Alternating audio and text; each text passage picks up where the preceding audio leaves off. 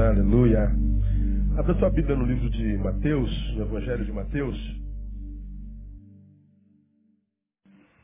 Vamos lá na parábola do homem, do jovem rico. Mateus capítulo 19.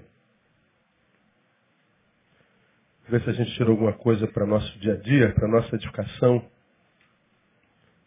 Nesse encontro do jovem rico com Jesus de Nazaré. Está registrado no 19 de Mateus, a partir do versículo 16.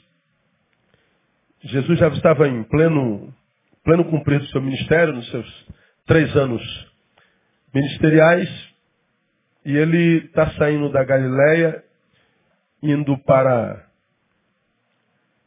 Judéia, para além do Jordão, provavelmente ele estava numa cidade chamada Pérea, o Novo Testamento não registra isso, mas quando a gente vê o mapa do ministério de Jesus, provavelmente é quase certo que ele estivesse numa cidade chamada Pérea. Lá, ele se encontra com um homem, com um jovem, ou melhor, um jovem se encontra com ele. E diz assim no versículo 16: Veja que se aproximou dele um jovem. E lhe disse: Mestre, que bem farei para conseguir a vida eterna? Respondeu-lhe ele: Por que me perguntas sobre o que é bom? Um só é bom. Mas se é que queres entrar na vida, guarda os mandamentos. Perguntou-lhe ele, quais? Respondeu Jesus, não matarás, não adulterarás, não furtarás, não dirás falso testemunho. Honra teu pai e a tua mãe e amarás o teu próximo como a ti mesmo. Disse-lhe o jovem, tudo isso tem guardado. Que me falta ainda? Disse-lhe Jesus, se queres ser perfeito, vai, vende tudo o que tens e dá-o aos pobres. E terás um tesouro no céu. E vem, segue-me. Mas o jovem, ouvindo essa palavra, retirou-se triste, porque possuía muitos bens. Disse-lhe então Jesus aos seus discípulos. Disse então Jesus aos seus discípulos. Em verdade vos digo que um rico dificilmente entrará no reino dos céus. E outra vez vos digo que é mais fácil um camelo passar pelo fundo de uma agulha do que entrar um rico no reino de Deus. Quando seus discípulos ouviram isso, ficaram grandemente maravilhados e perguntaram: Quem pode então ser salvo? Jesus, fixando neles o olhar, respondeu: Aos homens é isso impossível, mas a Deus tudo é possível. Bom, esse, esse, esse texto é um texto muito legal. Ele tem muito a ver com o que a gente vive hoje. Um garoto rico, jovem, não diz que é, que é a idade dele, mas diz que era um jovem. Chega perto de Jesus e lhe chama de mestre, mesmo sem ser seu discípulo. Mestre. Bom, Jesus percebe logo que trata-se de um tipo de gente que o reconhece como mestre, mas que não encarna o discipulado como um modo vivendi. Ele chama Jesus de mestre como quem trata o mestrado de Jesus como um, um pronome de tratamento. Porque eu só posso chamar de professor aquele de quem eu sou aluno. É diferente. Na verdade, eu posso chamar a qualquer professor de professor, mesmo sem ser aluno. Mas quando eu sou aluno daquele professor, chamá-lo de professor tem uma outra conotação. Eu posso chamar a qualquer um de mestre sem ser seu discípulo, mas quando eu sou discípulo desse mestre, ou seja, eu não chamo só da boca para fora. Eu chamo de mestre porque os seus saberes, os seus ensinos, estão ministrados a mim. Eu sou o resultado do meu encontro com ele. Jesus sabia que aquele menino, aquele jovem, o chamava de mestre, mas não havia encarnado ainda os seus saberes. Era uma relação, portanto, superficial. Era uma relação fria. Era uma relação não relação. Era um, um pronome de tratamento. Mestre na boca daquele discípulo, daquele jovem, era só um pronome de tratamento. Jesus percebe quando? Quando ele chega perto de Jesus e pergunta, mestre, que bem farei para conseguir vida eterna? Jesus detecta que o desejo do jovem é vida eterna mas a metodologia de alcançá-la não tem nada a ver com o que ele ensina. Por isso que Jesus sabe que aquele discípulo, aquele homem não tinha nada a ver com, com um discípulo seu. Era um estranho. Porque o estranho chega a Jesus e diz, que bem eu farei para herdar a vida. Ou seja, o que, que eu faço para herdar a vida? Qual o sacrifício que eu tenho que fazer? Qual a coisa que eu tenho que praticar? O que eu faço? Como eu me torno merecedor do reino dos céus? Ou seja, que bem eu faço para me tornar bom o suficiente para ter direito ao reino? Jesus desconstrói o menino na hora. Por que me pergunta sobre o que é bom? Quando Jesus diz, por que me pergunta sobre o que é bom? Mesmo que o menino tenha perguntado que bem farei, bem e bom são diferentes, é porque Jesus entende que aquele menino entendia que ele se torna bom porque ele pratica o bem. Então Jesus, que conhece a intenção do coração do homem, diz assim, já que você pergunta sobre o que é bom, deixa eu te falar, você nunca se tornará um homem bom. Bom só há um. Não há o que você possa fazer, portanto, mesmo que pratique todo tipo de bem, que te torne digno de herdar a vida eterna. Não há sacrifício, coisa, doação, não há nada em você. Não há nada com você. Não há nada que você possa fazer para que você se torne uma pessoa boa e merecedora do reino dos céus, da eternidade. Então Jesus joga logo por terra a teologia daquele menino. Mas Jesus não encerra diálogo. Jesus é misericordioso, né? Mas, se é que queres entrar na vida, a tua intenção é boa. Guarda os mandamentos. Parece uma, uma incongruência. Não há nada que você possa fazer para se tornar bom para merecer o reino. Mas ao mesmo tempo Jesus diz assim, ó, faz uma coisa, guarda os mandamentos. Aí ele pergunta quais. Quando ele pergunta quais, certamente ele já não guarda todos. Porque se ele guardasse os dez, ele não perguntaria. Mas porque Jesus já sabia que ele não guardava os dez, Jesus só cita alguns. Não matarás, valoriza a vida. Não adulterarás, valoriza a honra. Não furtarás, ganha com teu suor. E não dirás falso testemunho, não desconstrua ninguém no outro. Jesus só fala dos, dos que mantêm o humano humano. Aí ele guarda esses mandamentos citados por Jesus e depois ele fala, honra teu pai e tua mãe, amarás o teu próximo. O jovem então se enche de esperança. Tudo isso tem guardado. Mas a despeito de guardar os mandamentos, perceba, ainda assim o jovem não se sente falta, não se sente salvo. Ele pergunta, o que mais ainda precisarei fazer?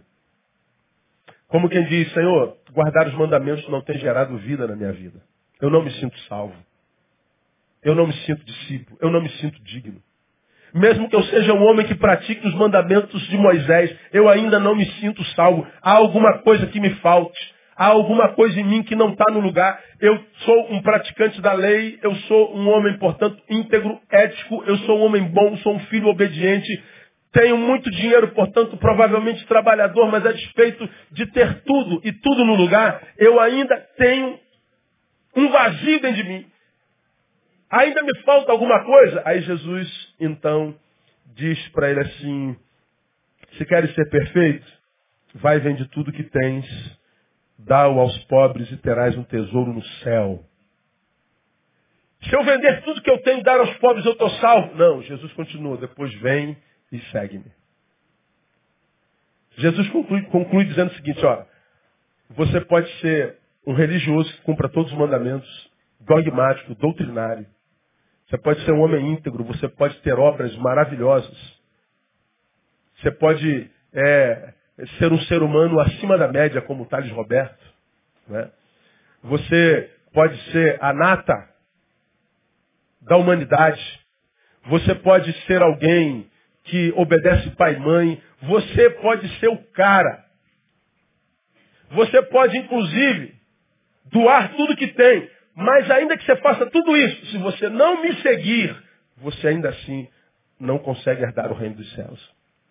Bom, quando Jesus diz, dá o que você tem aos pobres, aí diz que o reino dos céus é desconstruído no desejo daquele homem, na vontade daquele homem, no sonho daquele homem, o transcendente é desconstruído, a eternidade é desconstruída e ele então se retira para a sua carnalidade, para a sua temporalidade, como eu falei no início do nosso culto.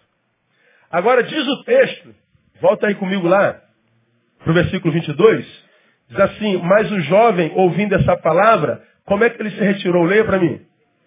Retirou-se triste, mas retirou-se. Ele chega com esperança, que bem farei para me tornar bom o suficientemente para herdar a vida que vai além da vida, porque a vida que eu tenho não me tem gerado alegria. Jesus diz, você não tem como se tornar bom o suficiente para isso. Mas o sonho que você tem de eternidade é muito bom. E eu vou valorizar isso, eu não vou te dispensar. Ah, cumpro os mandamentos, eu já faço tudo isso. Mas eu não me sinto pleno cumprindo os mandamentos. Os dogmas não me locupletam. Ok, então você vai, pega tudo que você construiu e dá para os pobres. Depois me segue, você terá um tesouro nos céus. Aí diz o texto que o sobrenatural se desconstrói, ele se retira triste para suas posses, revelando claramente que ele não tem aquelas coisas, aquelas coisas o tem.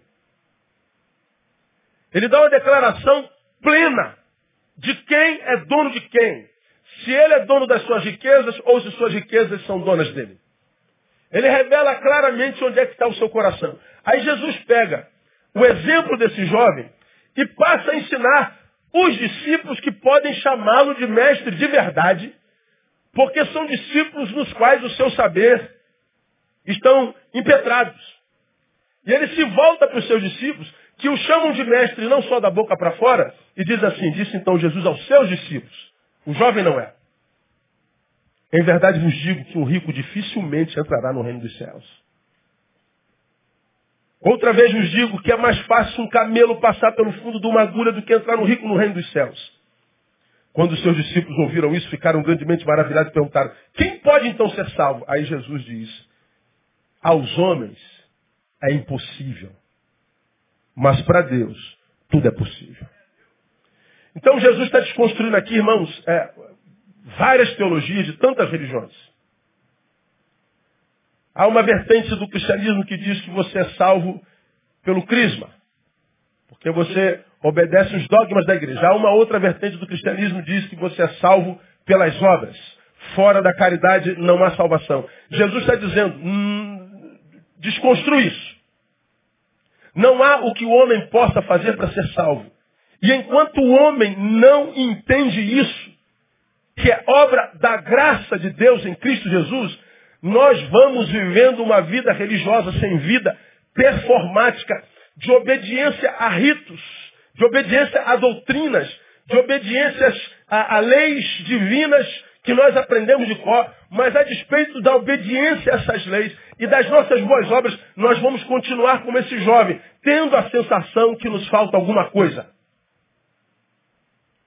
Não há em mim ou em você o que possamos fazer para gerar plenitude em nós mesmos. Jesus está dizendo, só se me seguir. Bom, quando eu olho esse tipo de texto em Jesus, eu, eu volto sempre ao que eu preguei muitos anos atrás. Ou Jesus é maluco, doido. Ou Jesus é um cara megalomaníaco, retardado, que precisava tomar remédio, está internado. Quando ele vai dizendo essas coisas, eu sou o caminho, eu sou a verdade, eu sou a vida, eu e o Pai somos um. Eu sou a ressurreição e a vida. Eu vim buscar o que se havia perdido. Eu sou o pão da vida. Eu sou a água da vida. Eu sou a única pessoa, o único ser que pode te introduzir na vida eterna. Ou Jesus é louco, ou ele está dizendo a verdade. Esse cara é maluco. Ou esse cara diz a verdade, não há meio termo. Nós vivemos num tempo onde as pessoas acreditam no Jesus histórico acreditam que ele talvez tenha sido, inclusive, um grande profeta, como as outras religiões dizem, mas muita gente tem dificuldade de acreditá-lo como Deus. Ora, ou nós acreditamos em Jesus como Deus, ou não acreditamos em Jesus de jeito nenhum. Porque enquanto a filosofia busca a verdade, enquanto as ciências buscam qual é o verdadeiro caminho, o que é o caminho, Jesus vem e diz, eu sou o caminho, eu sou a verdade. Eu sou o único que pode te introduzir na eternidade e na transcendência. Só eu. Ou esse cara é louco, ou ele diz a verdade. O que, que você acha? Ele é louco ou ele diz a verdade? Para mim ele diz a verdade. Aplauda ele bem forte, porque isso é tremendo.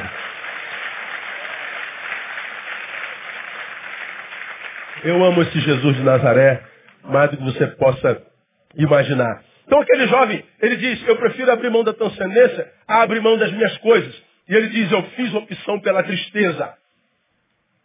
Eu fiz opção pela mendigabilidade existencial. Ele é um rico, monetariamente falando, mas é um mendigo existencialmente falando. Ele é um ser que está declarado. O que eu tenho não me locupleta, não transforma a minha vida numa vida que vale a pena ser vivida. Jesus talvez possa fazer. E ele estava diante da, da, da, porta da eternidade. Ele estava naquele que poderia introduzi-lo lá. Mas ele estava preso a alguma coisa do lado de cá. A verdade é que esse homem desistiu. Quando eu, eu, eu estudava essa palavra, na minha cabeça saltou um, o que a gente aprende no seminário quando faz o sermão, o ICT, a ideia central do texto. Quem é de teologia lembra disso? Eu falei, esse garoto perdeu a salvação por causa do amor ao dinheiro, por causa do amor às coisas. Não, não foi por causa do amor ao dinheiro nem amor às coisas. Porque nós vivemos um tempo onde muitas pessoas abrem mão da salvação sem ter coisa alguma. Dura feito coco. Tem gente que abre mão da salvação sem ter posse alguma, sem ter glória humana alguma, sem ter nada do que se vangloriar. É gente que, como a gente ouve vovó dizendo, come sardinha e arroz o quê? Caviar. Não tem nada, só aparência. Esse jovem por acaso tinha, mas não foi por causa das coisas que ele desistiu. Esse homem desistiu de perseverar. Ele desistiu de lutar do seu sonho de transcendentalidade. Ele desistiu da eternidade. Ele desistiu do reino de Deus. Ele desistiu. Por que, que esse camarada desistiu? Por que, que ele se transformou num desistente? Bom, por causa do seu senso de valores adoecido. Eu falo sobre senso de valores adoecidos há 25 anos. Agora eu quero mostrar para vocês na prática aonde que os valores desse menino adoeceram ao ponto de estar à porta da eternidade e ainda assim se perder.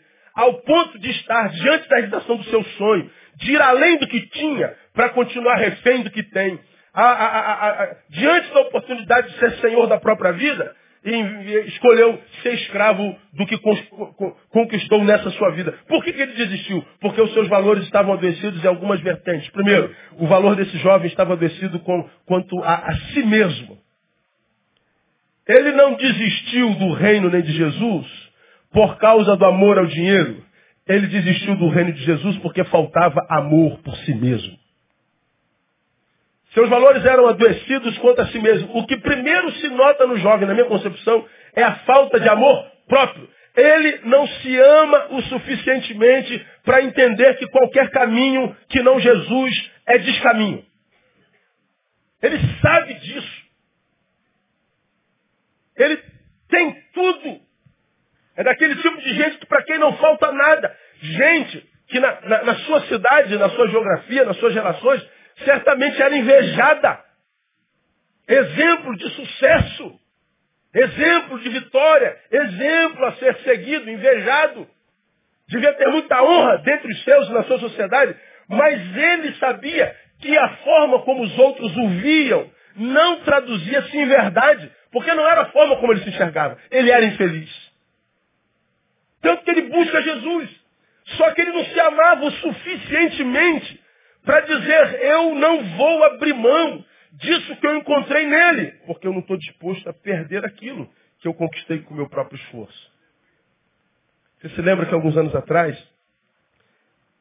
eu ministrei aqui uma palavra que eu falei sobre mudança, e você se lembra da definição de mudança? Mudar é deixar o que se foi no instante anterior. Repita com mim, mudar é deixar o que se foi no instante anterior. Repita a frase comigo, você não esquecer. Vamos juntos? Mudar é deixar o que se foi no instante anterior. Então mudar é isso aqui, ó. Eu sou isso aqui. Eu quero mudar, eu preciso mudar. Eu, eu necessito mudar. Eu sonho mudar. Muito bem, mudei. Para eu mudar e me transformar nesse pastor que eu sou do lado direito do meu púlpito, portanto do lado esquerdo, para eu me transformar no Neil do lado esquerdo do púlpito, eu tive de deixar de ser Neil do lado direito do púlpito. Eu não tenho como, sonhando ser do lado esquerdo, continuar sendo do lado direito. Então, toda mudança, ou seja, todo ganho, é também o sinônimo de uma perda. Dá para entender o que eu estou falando? Quando uma pessoa diz assim, eu ganhei, ele está dizendo também, eu perdi. Toda vez que eu digo, o novo chegou, eu estou dizendo, o velho se foi. Mudar é deixar o que se foi. Por que, vidas não mudam com tanta facilidade hoje? Por que, que tem gente que é como diria a vovó também, pau que nasce torto, morre torto. Ele nasce torto e morre torto. É aquela gente que você já ouviu falar que nasce e morre sem ter vivido. Gente que nasce, passa pela vida e a vida não tomou, tomou conhecimento dela. E passou por aqui, passou, nem vi. Gente que vai apanhando da vida, sofrendo na vida. Parece que nasceu para ser tapete. Gente que acredita que nasceu para sofrer, que é urucubaca. E dependendo da religião que tem, se conforma, porque acredita que essa vida é pagar erros da vida passada. Ou seja, eu estou sofrendo nessa vida porque eu fiz besteira na vida passada. Aí você se conforma de que o pau torto que você é, morre pau torto. Mas, meu irmão, lembra de uma coisa. A profissão de Jesus de Nazaré, ele era carpinteiro. Pau que nasce torto só morre torto se não conhecer o carpinteiro de Nazaré. Porque se você conhece o carpinteiro de Nazaré, não interessa se houve vida ou o que você fez lá. Ele pagou o preço do teu pecado. Mudança é uma possibilidade na vida de qualquer ser humano. Agora, por que, que nós mudamos? Nós queremos o novo, mas não temos peito para abrir mão do velho.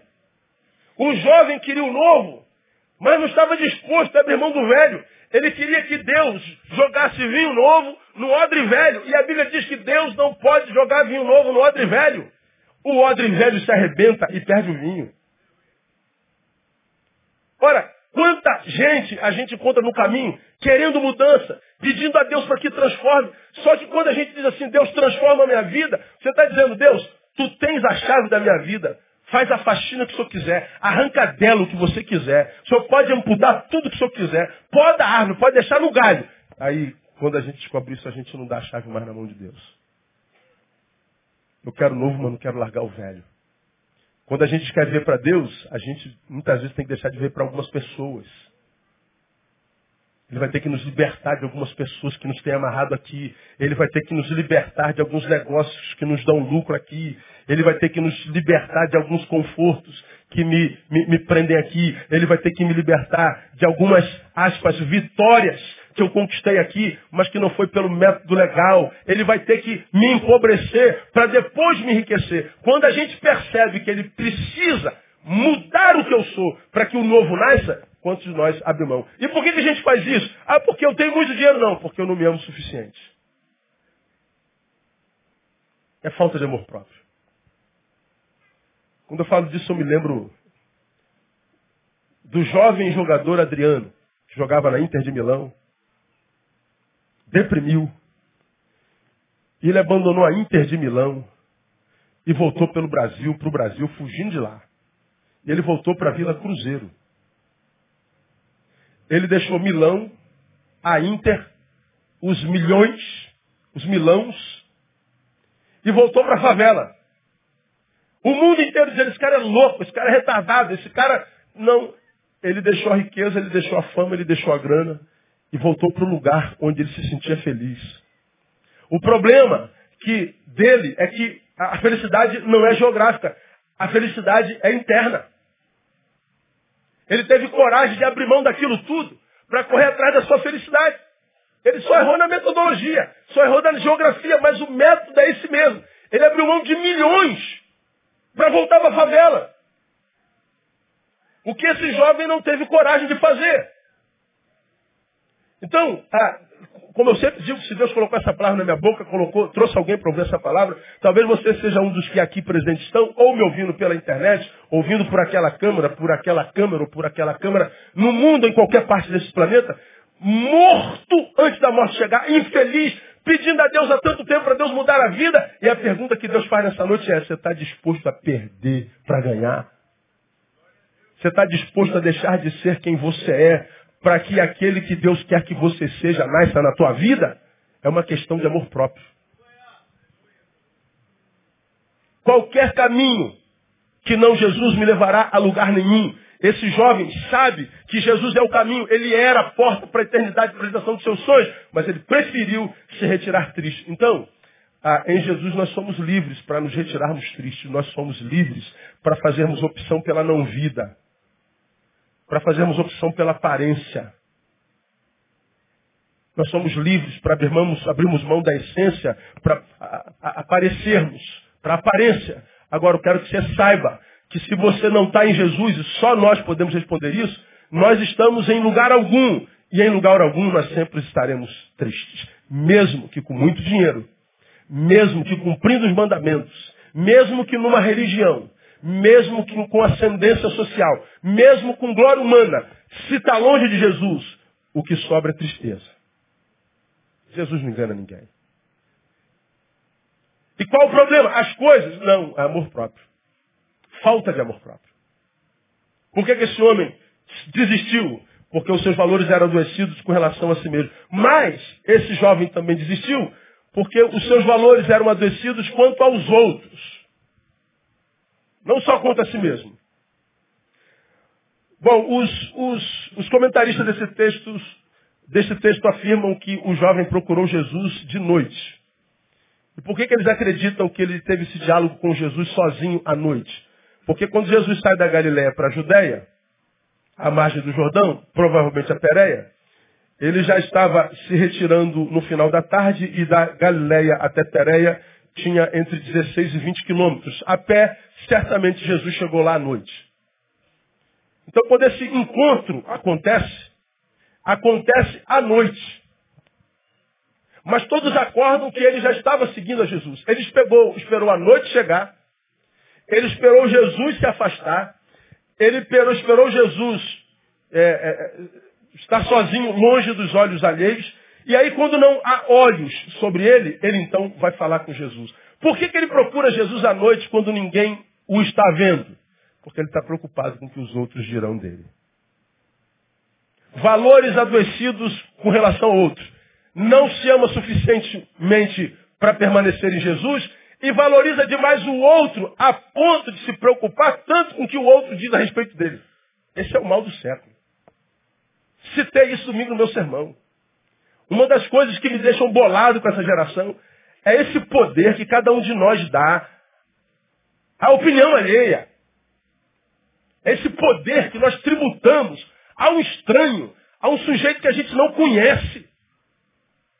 É o valor que a gente dá à crítica do invejoso, à crítica do que tem desejo de ser como você, à, à, à opinião, à aprovação, ao medo da rejeição. Eu não entendo esse poder que nós tributamos a terceiros. Por que, que o outro tem tanto poder sobre o ser humano nesse tempo presente? Por que o que disseram de nós afeta tanto o nosso humor? Por que, que Pessoas são tão dependentes da aprovação alheia, precisam de tapinha nas costas, de aplauso. Por que, que a gente precisa de curtida? Por que, que a gente precisa disso? Bom, porque os nossos valores são adoecidos. Retiramos de nós o valor devido e tributamos ao outro um valor indevido. Esse jovem era assim. É a escravização à influência dos outros sobre nós. Escravos. Escravo da opinião alheia. Escravo da aceitação alheia. Escravo de terceiro. Escravo do afeto alheio. Escravo da proteção alheia. Escravo. Aí aqui entra uma reflexão séria, meu irmão. A Bíblia diz, palavra de Jesus, se o Filho vos libertar, conclua, verdadeiramente sereis livres. Ora, você já aprendeu que quando o filho, quando é o filho que nos liberta, nós somos verdadeiramente livres. Livres, inclusive, de quem? Do libertador. Só ficamos com ele se for por amor e vontade própria. Ele não nos obriga a estar com ele. Bom, se nós usamos a liberdade que ele nos deu para colocá-lo em segundo plano na nossa vida e colocarmos alguém ou alguma coisa no seu lugar, ele permite. Só que ele nunca será senhor de alguém que fez dele segundo plano. Porque o reino tem que ser buscado em primeiro. Se adoecer os seus, seus valores, ele te permite viver como você quiser. Só que ele nunca será o número dois na sua vida. Se ele não é número um, ele não é número nenhum. Repita. Deus não aceita nada que seja menos do que tudo. Ou tudo, ou nada. Quando, liberto por ele, eu opto por viver relacionamentos que traduzem ah, ah, primeiros em mim, bom, ele está dizendo que esse com quem você se relaciona e você fez número um, com essa coisa, seu ministério, seu trabalho, seu namorado, sua namorada, ah, seu carro, sua moto, seu ministério, sei lá, você fez isso número um, bom, que isso que você fez número um na sua vida seja o que locupleta a tua vida. Tente. A gente sabe que não locupleta. Aí quando aquilo a quem tributamos o amor primeiro se nos foge, o que sobra na nossa vida é vazio crônico. É o tal do tédio do sujeito que eu citei no início do culto. É a tal da não vida, do vazio existencial. É do caos interno, do buraco, de um vazio tão grande do tamanho do universo, citando Dostoiévski, que dentro do homem há um vazio do tamanho de Deus, portanto, imenso. E aí, como esse jovem, com tudo no lugar, o tudo não basta. Por quê? Porque nós demos às coisas ou outras pessoas o lugar dele. Nos tornamos dependentes de trabalho para ser feliz. Nos tornamos dependentes de relacionamento para ser feliz. Aqui eu me lembro de, de Vinícius de Moraes. Né? Vinícius de Moraes ah, casou quase dez vezes. E uma, uma de suas entrevistas ele disse, eu preciso estar apaixonado para me sentir vivo. De modo que quando eu começo um relacionamento eu me sinto vivo. Mas quando esse relacionamento ele vai se tornando normal, vai passando ao estado de normose, ele vai perdendo aquela intensidade da paixão, a minha depressão me pega de novo e eu tenho que deixar essa pessoa porque eu preciso me apaixonar de novo. E eu deixo, preciso me apaixonar de novo. Quando eu não estou apaixonado, eu estou infeliz. Eu estou vazio, eu estou sem sentido. Eu só encontro é, é, é, é sentido na vida quando eu estou apaixonado. Eu só me sinto vivo quando eu estou a, a, ligado afetivamente a alguém. Eu só me sinto vivo quando é, é, as minhas emoções estão linkadas a alguém. Eu não me sinto vivo quando eu estou só comigo. Eu não me sinto vivo. Eu sou um infeliz. Eu sou um pobre. Eu sou um cego. Eu sou um miserável. Eu sou sei lá o quê. Agora, pense comigo, irmão. Você acha que existe alguém na vida que se importe contigo tanto quanto Deus se importa? Você acha que há alguém na vida que te ame tanto quanto Deus te ama? Você acha que existe alguém na vida que se preocupa tanto com a tua felicidade como Jesus se preocupa? A gente abre mão de Jesus, dando-lhe um segundo plano, como eu disse domingo, tratando como um mendigo, dando-lhe o resto do nosso dinheiro, o resto do nosso tempo, o resto da nossa força, o resto da nossa alegria, o resto de tudo. O que sobrar a gente dá para Deus. E a gente quer que Deus nos dê o melhor. Aí vivemos, eu estava procurando aqui o que Blaise Pascal disse, citei num dos sermões de domingo aqui. Blaise Pascal disse assim, olha que, que coisa interessante e triste que ele disse. Nada é mais insuportável para o homem do que estar em repouso, sem paixões, sem afazeres e sem divertimento. Ele se sente, ele sente então todo o seu nada, seu abandono, sua impotência, seu vazio. Nada é mais insuportável para o homem do que estar em repouso, sem paixões, afazeres, sem divertimento. Ele sente então todo o seu nada, seu abandono, sua impotência, seu vazio. Ele está dizendo, o homem precisa fazer para sentir-se como um ser. Mas Jesus está dizendo, não precisa fazer. Você pode ser feliz mesmo no sábado, no tempo de descanso. Você pode ser feliz mesmo sem uma paixão, sem um amor, porque você já está apaixonado por si mesmo, porque é apaixonado para Deus. E porque se ama, não vai se dar a qualquer paixão, porque você sabe que estará sendo roubado de si mesmo. Como eu disse já muitos casais aqui, desde sempre. Casais cujo casamento todo mundo, o pai está vendo que não vai, a mãe, o irmão, os amigos, o pastor, o papa, o inimigo, todo mundo. Cara, não vai dar certo por causa de, de N exemplos. Aí a pessoa diz assim, pastor, eu, eu acredito no que o senhor está falando, mas é que eu o amo demais. Eu falei, eu acredito, mas se se amasse, não casaria com ele. E aí que nós cometemos erros graves. Amamos tanto ao outrem, valorizamos tanto a outrem, que a gente tira de nós o próprio valor. Nos damos a qualquer um porque não nos amamos suficientemente. Por que, que esse menino, a despeito da riqueza, da glória, da fama, da honra, continuou triste? Porque o seu senso de valor estava adoecido quanto a si mesmo, estava adoecido quanto aos outros. Quem são os outros? Aqui uns exemplos bem práticos para a gente. Ó. O outro pode ser até eu mesmo. Como que eu posso ser o outro de mim mesmo? Bom, o velho homem, quando se encontrou com Cristo, teve dentro dele gerado um novo homem. Pelo que se alguém está em Cristo, nova criatura é. Então, a nova criatura habita dentro desse corpo, onde a velha esteve a vida inteira.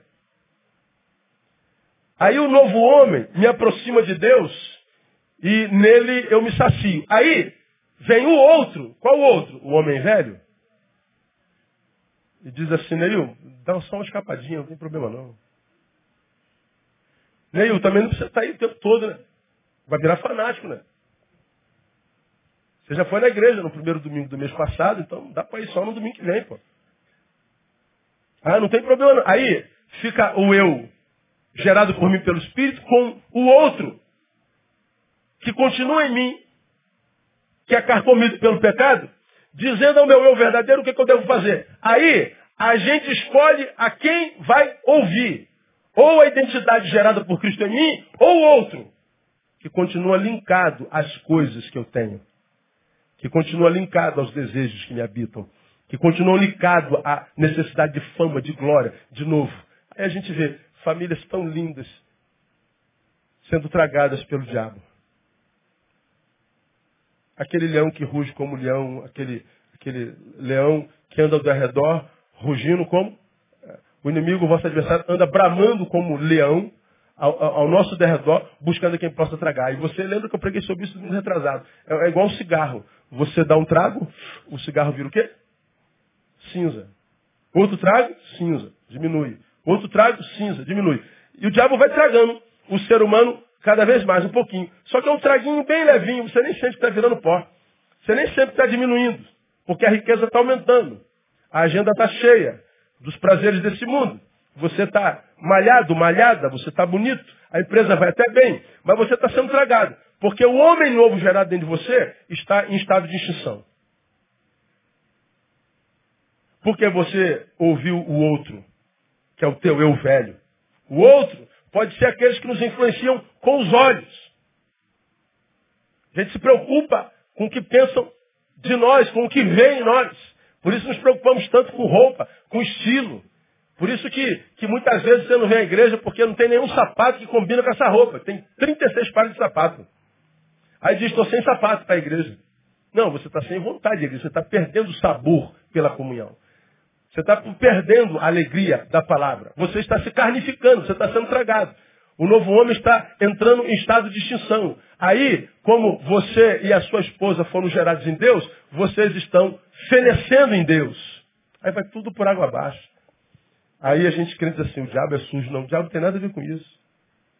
Para o tipo de crente no qual a gente se torna, quando a gente perde amor próprio, o diabo pode tirar férias de nós. Nós nos tornamos o nosso próprio diabo. O outro pode ser aquele que nos influencia com a boca, com a opinião, com a crítica. Você fica com a crítica na cabeça o tempo inteiro. Cara, meu Deus, Meu irmão, é, casse esse poder do outro na tua vida no nome de Jesus. Cresça no Senhor, amadureça nele e liberte-se da opinião alheia. Liberte-se da necessidade que você tem do outro. Para que a sua relação com o outro seja sempre leve, seja uma relação solta, seja uma relação sem, sem castração, sem controle, para que ninguém seja dono de ninguém, para que ambos se doem livremente, voluntariamente, por amor. Porque se não for assim, um exerce poder, outro é empoderado e outro é, é, é dominado. As relações ficam insuportáveis. Então, ele adoeceu quanto a si mesmo e quanto aos outros. Mas tem mais adoecimento aqui, ó. Ele adoeceu quanto aos seus valores quanto aos seus relacionamentos. Diz o texto que ele retirou-se triste. Quem se retira da presença de Jesus ou está se relacionando muito mal com alguém ou vai se relacionar. Ninguém deixa a relação com Jesus de Nazaré por nada. Se você está deixando a sua relação com Jesus, está se relacionando com alguém em outro lugar. Você construiu novas relações espirituais. Mesmo que não saiba, através de pessoas. Porque as nossas conexões espirituais são através do outro, não é isso? Se você está abrindo mão da comunhão com a luz, certamente, consciente ou inconscientemente, você está construindo relações com as trevas. Se você está perdendo o apetite espiritual, ah, o teu apetite carnal deve estar assim, ó, dentro de você. Você não deve estar suportando o que teu corpo, teu coração, tua pele, teu músculo, teu cérebro pede. Porque perdeu o apetite espiritual, ah, você está se alimentando de outras, outras, outros alimentos. Não tem como. E se você ainda não tem consciência disso, logo, logo você terá. Quando o que você está comendo te adoecer. Quando as relações que você está desenvolvendo te adoecerem. Isso é claro. O que sobra é o que sobrou no jovem. É tristeza. Tristeza. Então por que, que a gente se retira? Por que, que a gente desiste? Senso de valores adoecidos. Quanto a nós mesmos, quanto aos próximos e quanto aos relacionamentos que construímos na vida. Vivemos um tempo em que ou aprendemos a arte da solitude, ou nós seremos cercados por multidões de gente desconstrutivos. Ou eu aprendo a andar sozinho, por força de existência, em alguns trechos da minha caminhada, ou incapaz de viver solitude, não solidão, eu vou ver relacionamentos que vão desconstruir o tempo inteiro. O tempo inteiro. Volto ao que você é PHD na nossa igreja. Compare quem você é hoje com aquele que você era três anos atrás e responda para você se você está em ascendência ou se você está em decadência. Bom, Deus era o alvo. Bom, pega quem você é hoje, bota do lado quem você foi há três anos atrás. Compare, hoje você ama mais a Deus ou menos? Você está mais próximo de Deus ou mais longe de Deus? Hoje, você ama seu marido ou sua esposa mais ou menos? A família, qual o valor que ela tem para você hoje? Mais ou menos que há três anos atrás? Bom, o contato que você tem com a palavra hoje é mais ou é menos? Você fala com Deus hoje mais ou menos? Perto da sua igreja, da sua vocação, da sua comunhão. Você está mais próximo da sua igreja, da comunhão com os santos, ou você está longe da comunhão dos santos? Bom, se você está longe da comunhão dos santos, veja como novas amizades já foram construídas longe dos santos. Se você não está próximo de Deus, veja como você está próximo de coisas que Deus não tem nada a ver com aquilo. É fácil. Não há mistério, nem mágica. Temos da vida o que dela queremos. Problema, falta de amor próprio. Vou terminar. Os valores do jovem adoeceram quanto ao futuro. Troca o futuro de glória eterna por mais uns instantes de prazer. Ele troca a presença de Jesus de Nazaré, a eternidade buscada, porque todos nós temos anseio pela eternidade. Todos nós temos anseio por mais vida. Todos nós queremos mais. A não ser que já tenhamos sido desconstruídos. A gente quer interromper logo a besteira que a gente fez com a gente. O problema é que se faz isso do outro lado está pior ainda. Né? Aí eu me lembro de Warren Risby. Warren Risby, ele disse, maior, a maior fraqueza de uma pessoa é trocar aquilo que ela mais deseja na vida por aquilo que ela mais deseja no momento. Você tem um desejo para a vida toda.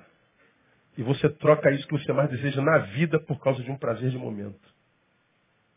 Aí tem um prazer momentâneo, mas perdeu a eternidade, perdeu o futuro inteiro. É como Judas. Judas foi eleito como apóstolo, como servo. Deus o colocou como tesoureiro do grupo. Ele tinha a eternidade, mas ele trocou eternidade porque ele queria 30 moedas. E aí quando ele percebe que perdeu a eternidade, as 30 moedas perdem valor imediatamente. E ele devolve as moedas e sai para se enforcar. Acontece hoje todo dia. E eu termino. O jovem desistiu porque os seus valores adoeceram quanto às suas prioridades. Vai e vende tudo que tens. Ele falou, não, não posso. O que eu tenho é minha prioridade. Quero muito o Senhor. Mas as coisas que eu tenho, eu desejo mais ainda.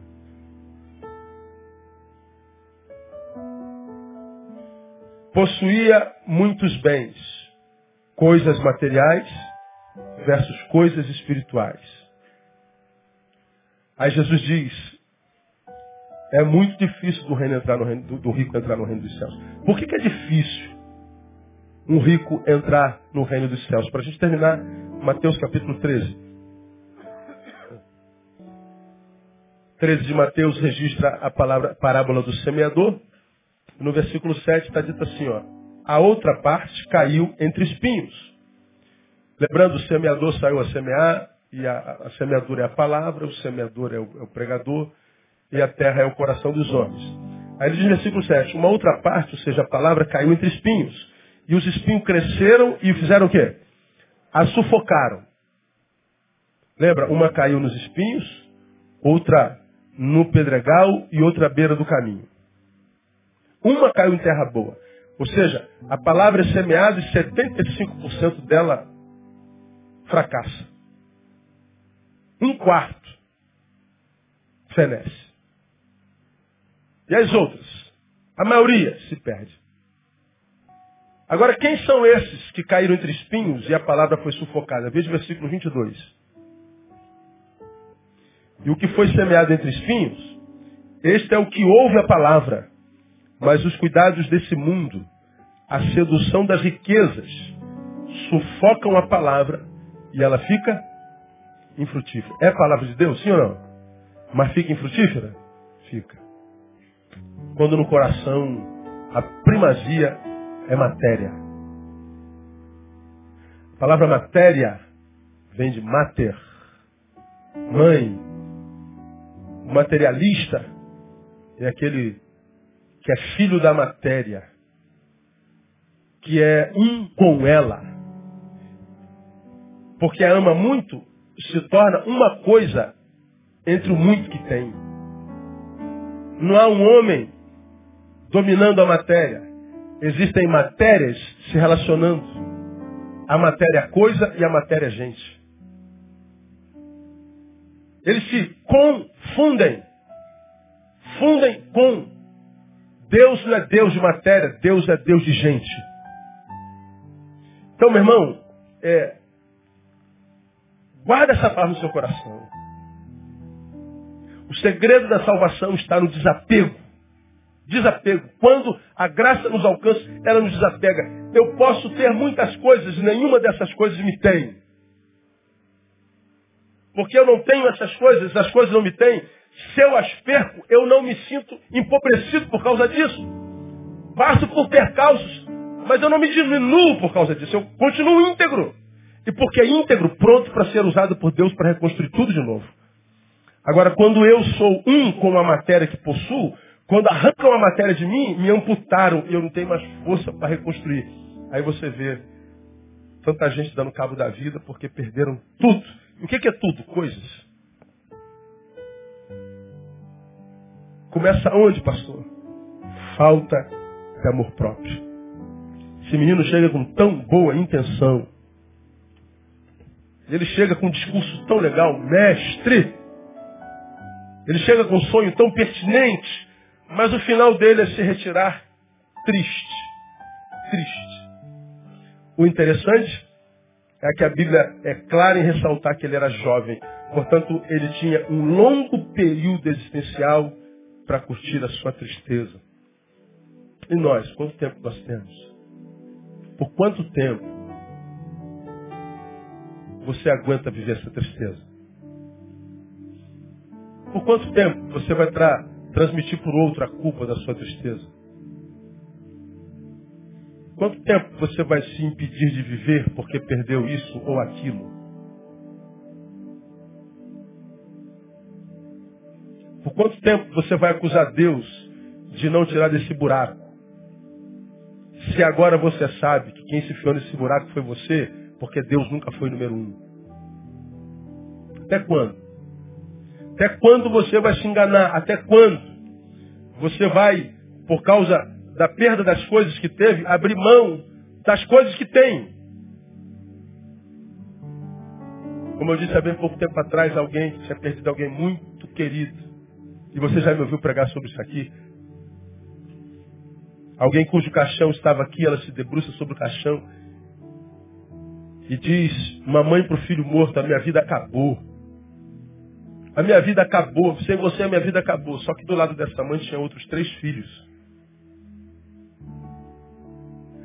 Ora, se um filho é razão para a vida acabar, o que são três filhos?